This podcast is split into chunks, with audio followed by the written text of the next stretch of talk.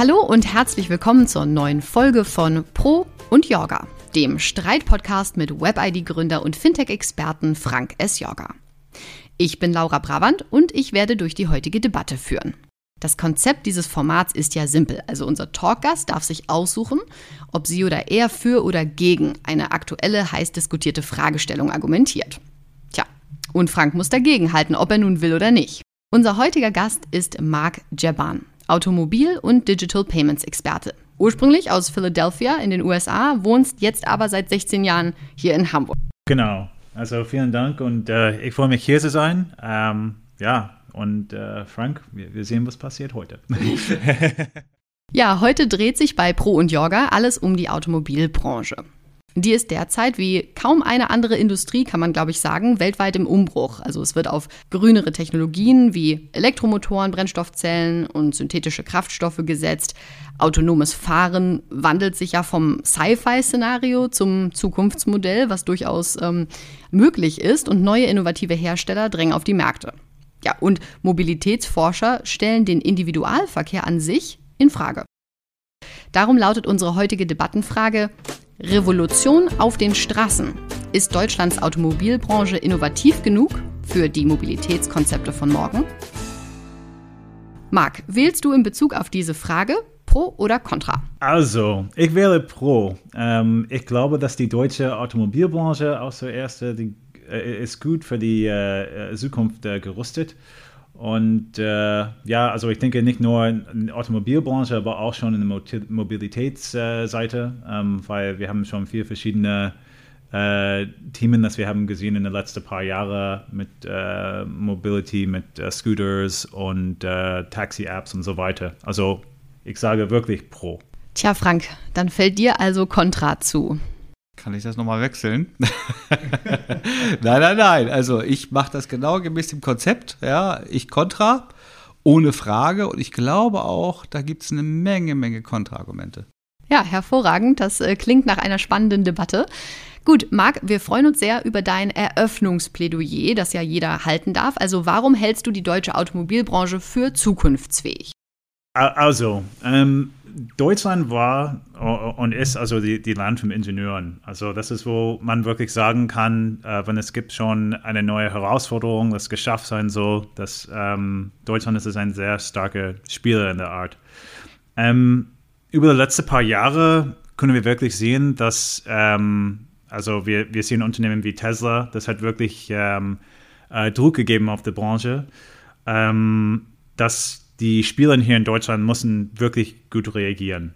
Und die waren ein bisschen langsam in der Art. Und, und Tesla hat schon wirklich also die ersten Schritte gemacht, äh, wo die äh, wo die Konzept vom Elektroautomobilen ähm, war, war deutlich erhöht wegen der Qualität.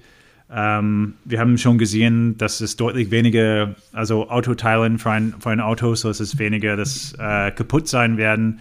Und also auch von, auch von der Software-Seite würde man auch sagen, dass, dass Tesla hat schon unglaublich äh, was erweitert für die ganze Branche.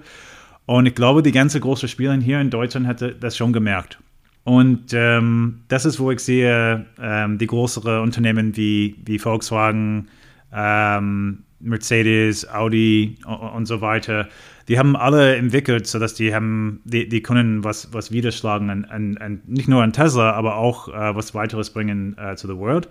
Äh, grundsätzlich kann man sagen, ähm, dass von der Elektro-Seite ähm, Sustainability ist schon ein ganz großes Thema. Also erstmal ähm, nicht nur, dass wir, wir machen schon ähm, in die Branche wie neue Autos auf eine Art, dass es es produzieren und dann das wegschmeißen, aber wirklich jetzt die ganze Kette wieder zu kontrollieren und sagen, hey, wir machen schon eine neue ähm, äh, Technologie, wir nutzen das schon und dann ähm, sind wir mehr verantwortlich für was mit unserer Umwelt passiert. Und ich glaube, ähm, weil die ganze Kette ist komplett wirklich neu gebaut oder wird äh, geändert sozusagen von dem älteren ähm, System, dass wir deutlich weitergekommen kann als, als ähm, mit der, ähm, der, der normalen Autos, das wir heute äh, haben. So, das ist ein bisschen meine, meine Perspektive. Ich würde auch sagen, dass ähm, wenn wir sprechen überall in der gesamten Branche für Deutschland, ähm, dass äh, auch von, von der E-Scooter-Seite, wir, wir, wir merken schon, dass Deutschland ist auch weitergekommen in der Richtung mit ähm, E-Scooter-Nutzung. Ähm, die, die neue Hipsters, das wir haben an die Straße, die haben auch schon, äh, ähm, die nutzen auch diese, diese Technik und das wird uns auch ähm, eine Menge ähm, ähm, Stoff sparen für unsere Umwelt sozusagen, weil am Ende die, die Leute wird weniger Autos, ähm, also Benzinautos nutzen. Und das ist ein riesengroßer Unterschied für uns. Also ich sehe das schon als eine, eine große Verbesserung für unsere Umwelt. Ist euch aufgefallen, dass auf den E-Scootern eigentlich immer zwei Jugendliche stehen? Also gefühlt, äh, man, man, gefühlt kann man die quasi nicht allein fahren. Da sind immer zwei Leute drauf und meistens äh, gefühlt unter zwölf. Äh, ja, also kann man merkt das schon. Es, gibt schon manchmal zwei, zwei Kinder auf, auf, auf der Dinge und das, das, das ist auch eine Frage von wer, wer verantwortlich ist. Die Beobachtung von Laura kann ich auch teilen. Das sehe ich auch sehr häufig. Die Scooter sind nicht nur von zwei Personen besetzt, sondern sie liegen überall rum. Ja, manchmal werden sie aus der Elbe gefischt oder aus der Spree, weil sie da drin landen. Wir haben einen Satz in Englisch, um, ähm, break some eggs. Also das heißt, dass neue Technologie wird immer die, die, also neue Regeln äh, mitbringen. Gut, Frank, dann freue ich mich sehr auf dein Eröffnungsplädoyer. Ja, also ich glaube auch, es gibt immer Transformationsphasen, absolut, ja. Ich meine, wenn du irgendwas in den Markt einführst, dann wird das nicht genau so genutzt, wie du es vorgesehen hast, oder es findet eben andere Wege. Das ist auch, glaube ich, ganz normal. Aber äh, bin der Meinung, dass wir hier in äh, Deutschland äh, jetzt nicht darauf vorbereitet sind, weil ähm, die Konzepte nicht die Konzepte sind, die man verfolgen sollte. Das Thema E-Scooter hatten wir ja gerade bereits, aber wir reden ja über die Automobilindustrie. Das heißt, was für Konzepte? Da gehört natürlich der ganze Bereich Digitalisierung dazu.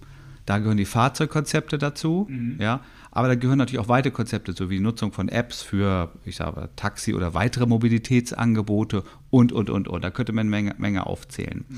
So, jetzt ist aber so, in deinem Eingangsplädoyer, ne, was ähm, äh, für mich ja natürlich sehr überzeugend drüber kam, muss man trotzdem sagen, hast du am Anfang gar keine deutschen Automobilfirmen erwähnt, sondern amerikanische. Also ein amerikanisches, nämlich Tesla. Mhm. Und ich glaube, Tesla kam zwei oder dreimal vor bei dir in deinem Text. Das zeigt ja schon, dass du auf Amerika guckst und gar nicht auf Deutschland. Und das zeigt doch eigentlich schon, dass wir hinten dran hängen. Dass Tesla uns dann jetzt zehn Jahre voraus ist, fünf Jahre voraus ist, wie viele Jahre voraus?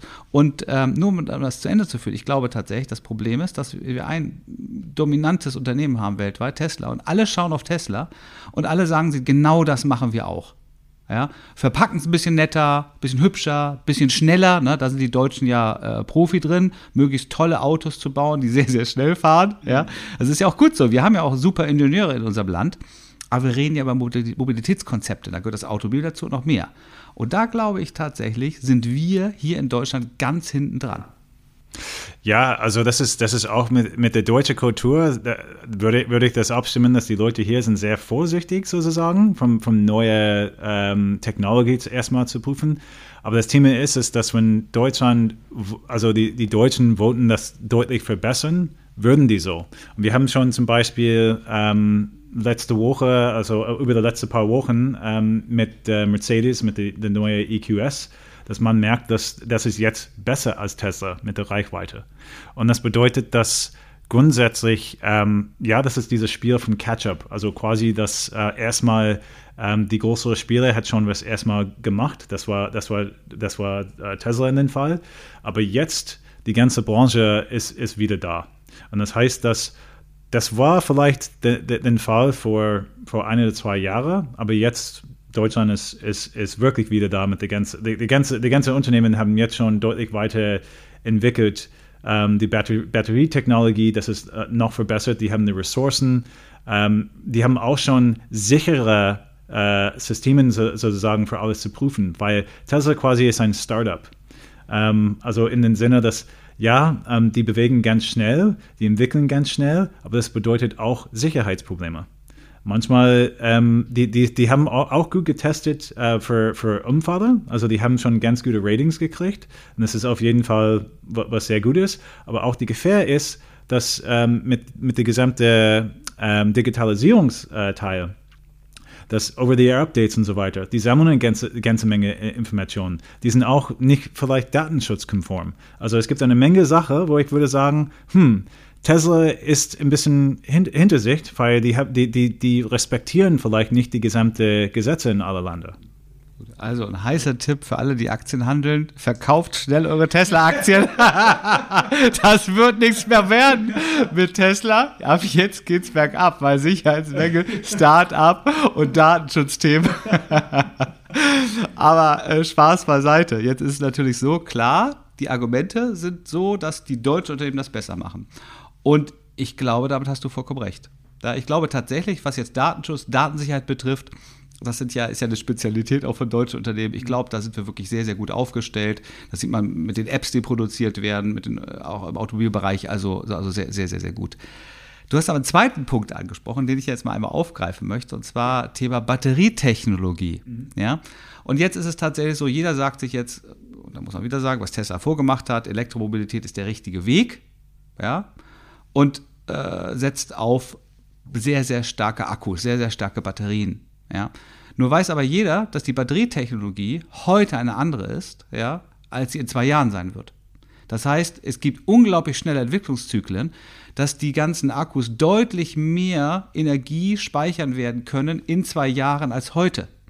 Und das bedeutet wiederum, man setzt genau auf dieses Thema, baut äh, Elektros, die in zwei Jahren, äh, Autos auf Elektrobasis, die in zwei Jahren fast nichts mehr wert sein werden. Warum? Du hast es selber ja zugegeben, die Reichweite ist ein ganz entscheidendes Kriterium. So, die Reichweite von Fahrzeugen heute, und ich glaube, da gibt es auch keinen Widerspruch, das sagt die Wissenschaft genauso, ist nur ein Bruchteil von dem, was für Reichweite wir in zwei Jahren haben werden. Das heißt, die Frage ist natürlich dann, sind wir jetzt dafür gerüstet, wenn wir Fahrzeuge auf die Straße stellen, heute, die in zwei Jahren fast nichts mehr wert sein werden? Also ich würde das absolut äh, dagegen sprechen. Also grundsätzlich äh, würde ich sagen, das ist nicht der Fall, weil es gibt heute, und ich würde wieder Tesla nutzen, weil die haben langere, äh, die haben Autos länger an die Straße als, als anderes, aber Tesla sagt als Beispiel, a million miles für ein Auto. Ich kenne kein äh, Auto von heute, das nicht ein Elekt Elektroauto ist, das kann ein Million Miles schaffen. Und wir sprechen über Reparatur und so weiter. Und das, das für mich bedeutet, Grundsätzlich, ein, ein Akku wird verschiedene Cycles haben. Das bedeutet, dass die immer noch geladen sein für ein paar hundert Mal. Und das heißt, dass wenn die Reichweite äh, ist schon genug, wird man sagen, ähm, dass die Leistung immer noch haltet und dass das langfristig immer noch halten werden. Und das, das, das heißt, dass am Ende, wenn wir prüfen, die, die Wert mein Tesla, ähm, das, ist, das ist zwei Jahre alt als Beispiel das, das senkt nicht so viel wie, wie andere Autos, weil ein anderer, also wenn du hast schon ein, ein, ein äh, Benzinauto als Beispiel, es hat viele verschiedene Teile, das kaputt sein konnte. Und ein Elektroauto hat deutlich weniger. Und das bedeutet, dass weniger kaputt sein konnte. Und das bedeutet auch, dass die Wertwert besser halten. So das, das, ist, das ist eine ganz große, großer Unterschied, weil der, der Akku selber, ähm, die Leistung ähm, über, über, die Zeit, äh, über die Zeit wird ganz gut halten. Ähm, wir haben schon gesehen von, von die Werte, die auf dem Markt heute sind. Und ähm, jetzt, dass die Technologie ist noch verbessert, bedeutet, dass, dass es noch ein anderer Pro, wieder noch mehr Elektros auf, dem, auf, auf die Straße zu haben. Ja, ähm, dass das für die Automobilindustrie natürlich toll ist, neue Autos zu verkaufen, ganz viele Autos zu verkaufen und dann auch die, die am billigsten zu produzieren ist natürlich super. Ja, das ist natürlich absolut, ja, da hast du vollkommen recht, ja. Aber, aber ja, so sieht das nämlich aus bei den Fahrzeugen. Und da muss man auch wirklich sagen, wenn man die Zahlen sieht, ja, äh, der Absatz von Elektrofahrzeugen boomt. Ja, da gibt es zwar die typischen Engpässe, die sich jetzt weltweit ja zeigen, ne, dass die Fahrzeuge nicht schnell genug produziert werden können, Halbleiterthematik und so weiter, aber das boomt. Und von daher ist das, ist das ganz klar, da setzt man auf die richtige Richtung. Aber dennoch muss man natürlich sagen, ähm, das Beispiel auch wieder hier Tesla, dass Tesla-Fahrzeuge, die älter sind, immer noch einen Wert haben, das mag so sein, weil in Märkten, in denen es wenig Angebot gibt, hast du immer auch die älteren Dinge, die trotzdem hohen Wert haben. Jetzt ist es aber so, dass Elektrofahrzeuge auch überall aus der Welt kommen. Die werden ja nicht nur in den USA und Deutschland produziert, sondern auch in ganz anderen Ländern. Mhm. Das bedeutet letzten Endes, du hast ein Überangebot. Mittlerweile bekommt man Elektrofahrzeug sehr schnell. Man musste früher auf den Tesla sehr lange warten. Mhm. Man kriegt die Fahrzeuge immer schneller. Und durch das Überangebot passiert Folgendes. Dann geht man weg von dem, ich habe was Besonderes, sondern es ist Commodity. Und dann entscheidet man über die Fakten. Und die Fakten bei Elektrofahrzeugen ist Reichweite. Und wenn ein Fahrzeug in zwei Jahren eine viermal oder fünfmal so lange Reichweite hat wie ein Fahrzeug heute, dann möchte ich nicht den Restwert kennen. Und das heißt, wir setzen nicht auf das richtige Konzept. Ja, also grundsätzlich das, die, die, die Argument ist auch, dass mit, mit, mit Benzinautos, dass ähm, wenn wir vergleichen äh, Autos vor 20 Jahre, 30 Jahre, die haben auch schon eine Effizienzverbesserung. Also das heißt, dass am Ende ja, kann sein, dass mit Elektroautos, das wird äh, in kurzer Zeit noch verbessern, auch wegen der Digitalisierung und so weiter. Ähm, aber grundsätzlich, ähm, das bedeutet nicht, dass die Auto ist nicht, nicht, nicht nutzbar. So, das heißt, dass in, in, im Endeffekt ähm, wir sprechen über, ja, ähm, ein, 200 äh, Kilometer vielleicht in der Zukunft oder so oder, oder noch mehr. Aber ich finde, dass am Ende die Argument, dass das äh, weniger wert ist, ist nicht so wirklich stark, weil man kann das immer noch nutzen und auch für was man erstmal das gekauft hat. Ja. Ja, wobei ein ergänzender Punkt, äh, vergleichbar alte Fahrzeuge, die jetzt nicht als Markenwert haben. Also wenn du einen ganz tollen alten Mercedes hast oder ganz tollen alten Porsche, ja, mhm. oder ähnliche Fahrzeugtypen, die haben alle jetzt heute noch einen hohen Wert. Ohne Frage. Da gibt es ja auch viele Sammler. Mhm. Aber vergleich mal Standardfahrzeuge, die einen höheren Verbrauch haben, und ich will gar nicht von Dieselfahrzeugen reden, mit dem Skandal im Zusammenhang stehen, und vergleiche mal den Wertverlust. Und dann wirst du vielleicht deine Meinung eher in meine Richtung ändern, weil da siehst du, was passiert ist. Die Autos sind sehr, sehr, sehr wenig wert. Ja, das gibt es zu denken, ich merke schon.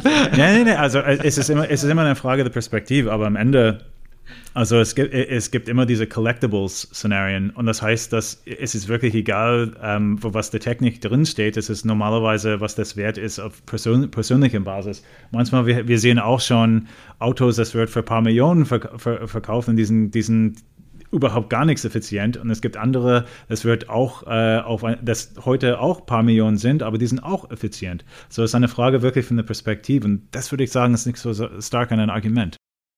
Gut, ich würde das an dieser Stelle gerne einmal kurz unterbinden. Äh, wir haben jetzt viel über ähm, E-Mobilität gesprochen, ist ja auch ein großes, wichtiges Thema.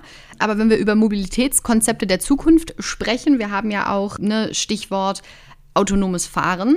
Wir haben äh, die Mobilitätsforscher, die komplett dieses Konzept des Individualverkehrs an sich in Frage stellen. Das ist ja, es gibt ja tatsächlich die Äußerung, dass in 30 Jahren ähm, fahren wir sowieso alle nicht mehr unser eigenes Auto, was wir besitzen.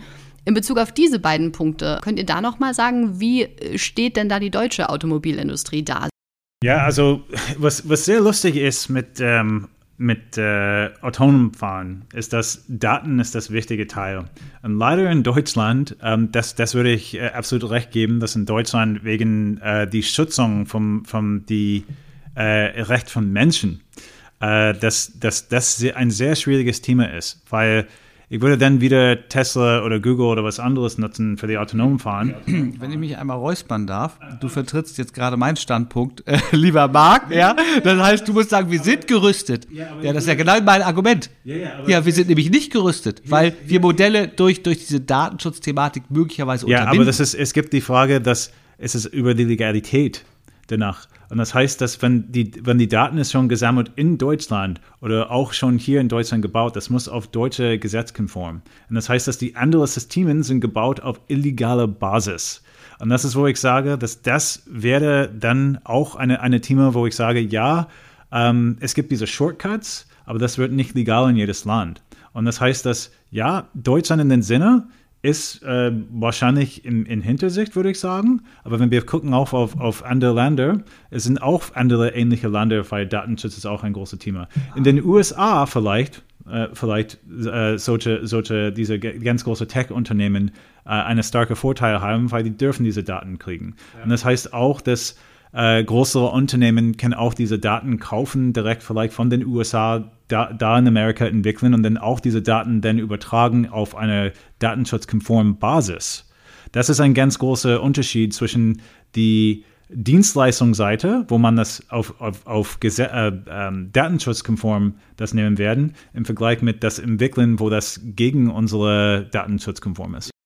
Ja, verstanden. Das heißt also, du sagst letzten Endes, dass andere Länder da zwar weiter sind, weil sie nicht, nicht ganz konform verhalten. Wir in Deutschland machen das sehr korrekt mhm. und es wird sich das korrekte Modell durchsetzen. Genau. Ja, also kann ich nichts gegen sagen. Stimmt natürlich, ja, sehe ich auch so. Also ich glaube, Datenschutzkonformität ist ein hohes Gut mhm. und da sind die Deutschen äh, mit weltweit führend, ja. Die beste. Ja, aber man muss trotzdem noch eins sagen. Aber selbst wenn du datenschutzkonform arbeitest, ist die Frage, wer ist denn jetzt innovativ? Und das Thema hier ist ja, sind wir innovativ in Deutschland? Und wenn ich überlege, wie Themen hier diskutiert werden, sei es in Politik und auch Wirtschaft, sehe ich die Innovation nicht. Da sehe ich die Innovation tatsächlich aus den USA oder aus anderen Ländern kommen, weil ganz andere Mobilitätskonzepte diskutiert werden. Hier ist es doch tatsächlich so, dass viele quasi diskutiert werden und dann, ich sag mal, ich sag mal, eher in der Schublade verschwinden. Beispielsweise Thema künstliche Intelligenz. Mhm. Ja, das wird hier diskutiert auf einem gewissen Level und wird eher, sag ich mal, in die, in die Schublade geschoben. Uh, das ist irgendwas Dubioses. Hat mit Dubioses nichts zu tun. Das ist eine Technologie. Man muss nur schauen, wie man sie anwendet, aber es ist eine wichtige Technologie. Oder mhm. wenn du auch das Thema siehst äh, rund um äh, digitale Identitäten. Ja, mhm. das findet sich nicht nur im Automobilbereich, auch in anderen Bereichen, aber das wird hier teilweise sehr, sehr fahrlässig aus meiner Sicht diskutiert weil auch da wird es dann weggeschoben, ja, äh, und in anderen Ländern sind wir sind mit ganz anderen Richtungen unterwegs, ja, und man sollte tatsächlich dort bereit sein, auch natürlich unter Anhaltung aller, aller Datensicherheitsaspekte, aller äh, Datenschutzvorschriften, aber doch innovativ zu diskutieren, ja, und dann eben nicht nur auf den Staat zu schauen, sondern auf die Privatwirtschaft. Was kann die Privatwirtschaft anbieten in diesem Bereich, auch wie gesagt, Digitalitäten, mhm. KI und andere Systeme, um dieses Land hier innovativer zu machen. Aktuell sehe ich da weder die großen Innovationskonzepte aus der Privatwirtschaft, noch sehe ich die Unterstützung vom Staat. Das heißt also, die Innovation bleibt hier auf der Strecke.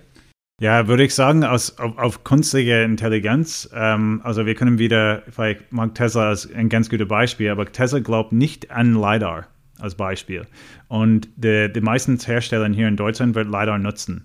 So, das heißt, das ist einfach ein komplett anderes Modell, für wie das autonom äh, Fahren funktionieren werden. Und das heißt auch, dass mit künstlicher Intelligenz braucht man eine Menge Daten erstmal zusammen, sodass man diese, diese ganze Logik verstehen kann und dann der richtige ähm, Algorithmus bauen kann, sodass die Auto sicher fährt.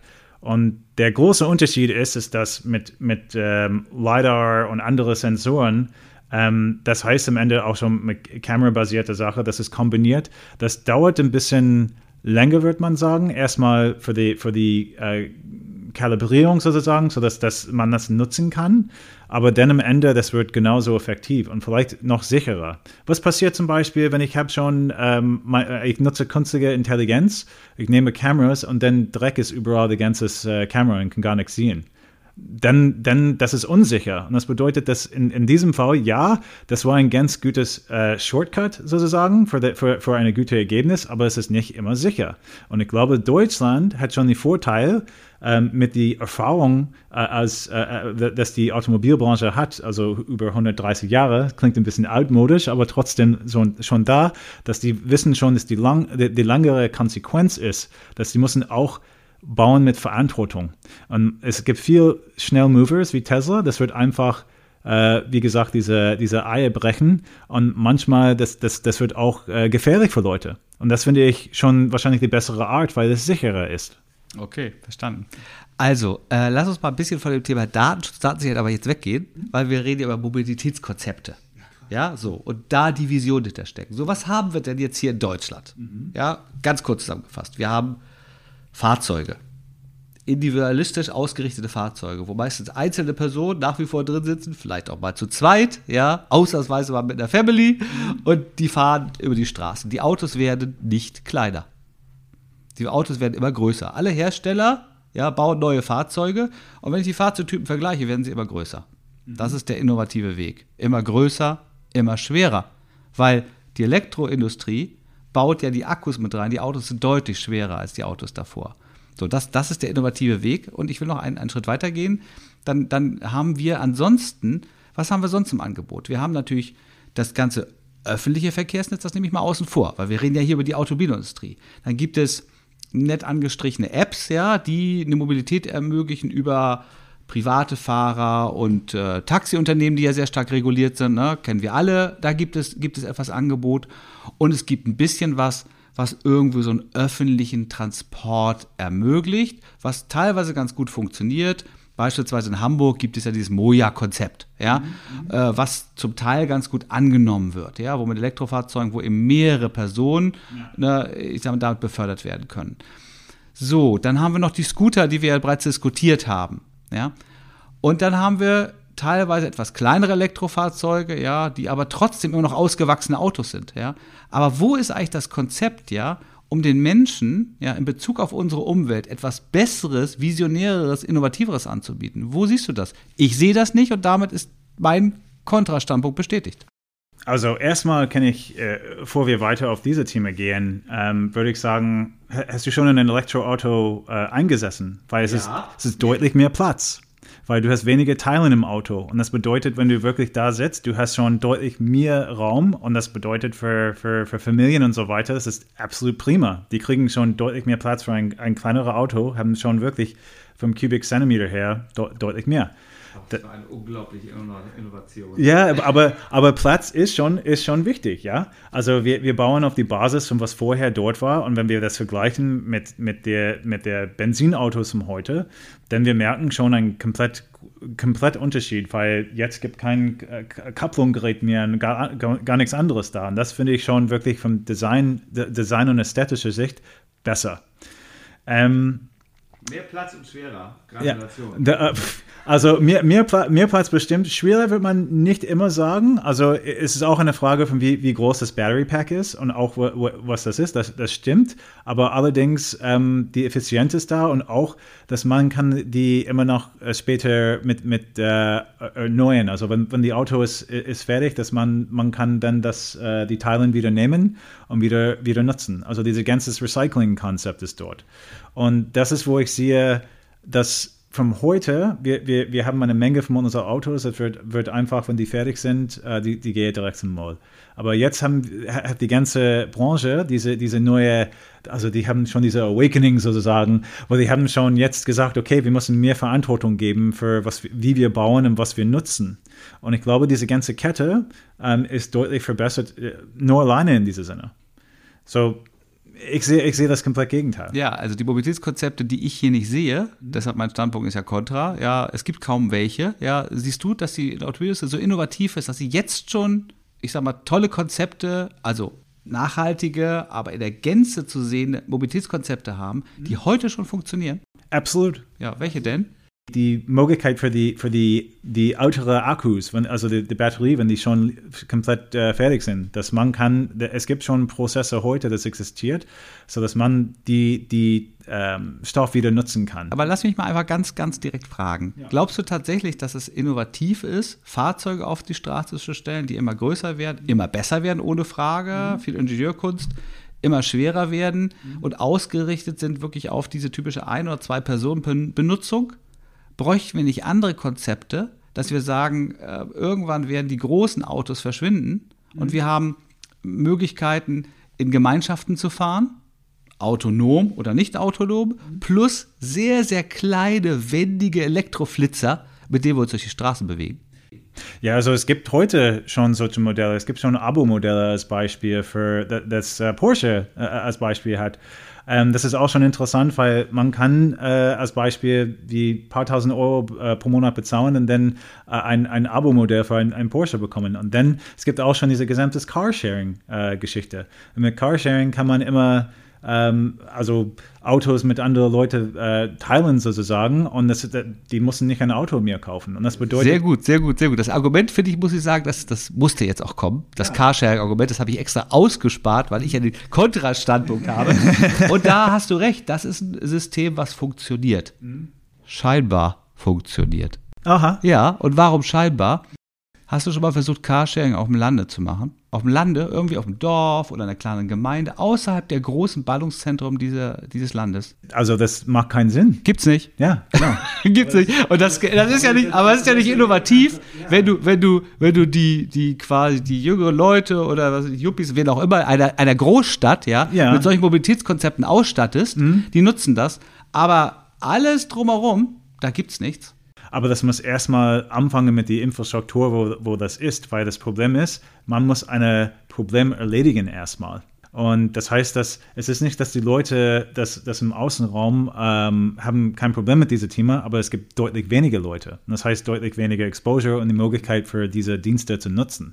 So, das heißt, dass am Ende ist es deutlich besser für diese größere Unternehmen erstmal in, in größere Staaten zu anfangen, wenn die würden am Ende diese Logistik lernen weil das ist immer das große, große Schwerpunkt. Verstanden. Okay, okay. Aber dann lass uns trotzdem noch einmal beim Carsharing-Modell bleiben. Mhm.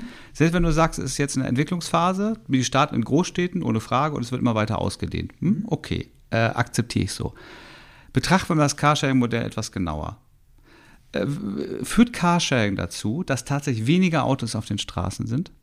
Ich meine, oder führt Carsharing nicht dazu, dass eigentlich im Prinzip äh, die Menschen von den öffentlichen Möglichkeiten, also in einer Gemeinschaft zu fahren, weggelotst werden, wieder zu Individualverkehr auf den Straßen, dass die Straßen wieder verstopfen. Nicht, eben nicht mit gekauften Autos oder geleasten Autos, mhm. sondern mit gescherten Autos.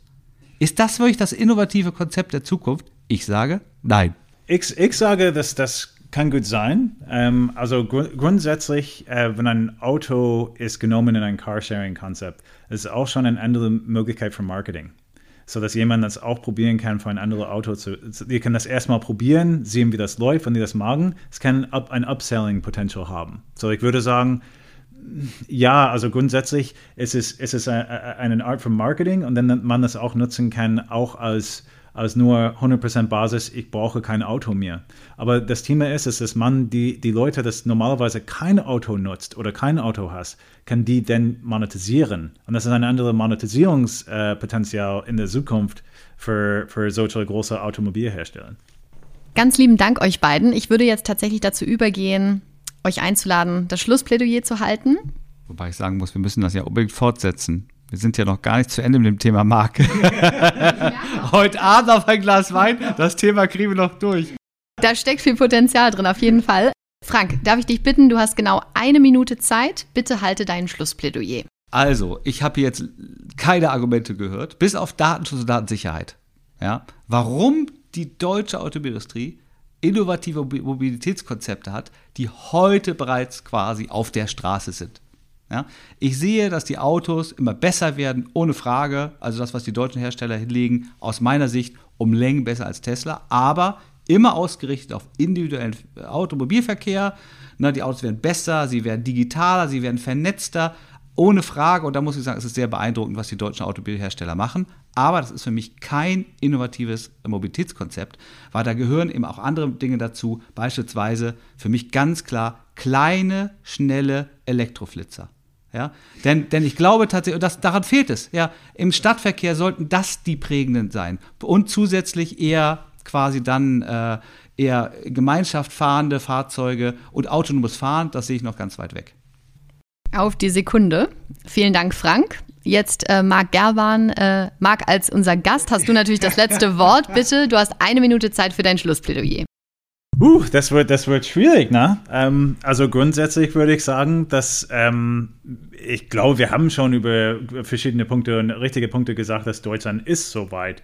Ähm, also wirklich das ähm, von der Technologie, das heute da ist, wenn wir vergleichen, wo die waren, die waren in der Vergangenheit über die letzten paar Jahre also hinten, aber wir haben jetzt gemerkt über die letzten ein, ein zwei Jahre jetzt schon, dass, Deu dass Deutschland die Automobilbranche ist weiter vorne.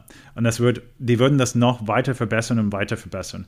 Und ich sehe, dass jetzt, weil die haben schon diese, also erstmal diese Catch-up-Rolle gespielt und jetzt die sind ein bisschen weiter vorne dran, dass die würden jetzt diese anderen Verbesserungen wie Carsharing und andere Mobilitätsmöglichkeiten einbauen mit der digitale, Digitalisierung von der ganzen Technologie. Also von meiner Sicht sehe ich das als ähm, ein Schritt pro, pro Schritt äh, Szenarien, aber die machen das auch richtig und die machen das sicher. Ganz lieben Dank. Auch sehr gut in der Zeit geblieben. Danke, danke. Vielen Dank für die Diskussion, Marc. Danke nochmal. Äh, ich habe mich sehr gefreut, hier zu sein. Und vielen lieben Dank auch dir, Frank. Ähm, und natürlich vielen Dank an euch, liebe Zuhörer, für das Interesse und fürs Zuhören heute. Wir sind ein junger und ein neuer Podcast. Also abonniert uns bitte gerne, erzählt euren Freunden, Kollegen und der Oma und allen, die ihr kennt von uns. Und dann bis zur nächsten Folge Pro und Yoga. Frank, wie würdest du denn das Ergebnis des heutigen Podcasts in einem Satz zusammenfassen? Wir sitzen hier überrascht, doch nie betroffen, den Vorhang zu und alle Fragen offen. Ganz lieben Dank.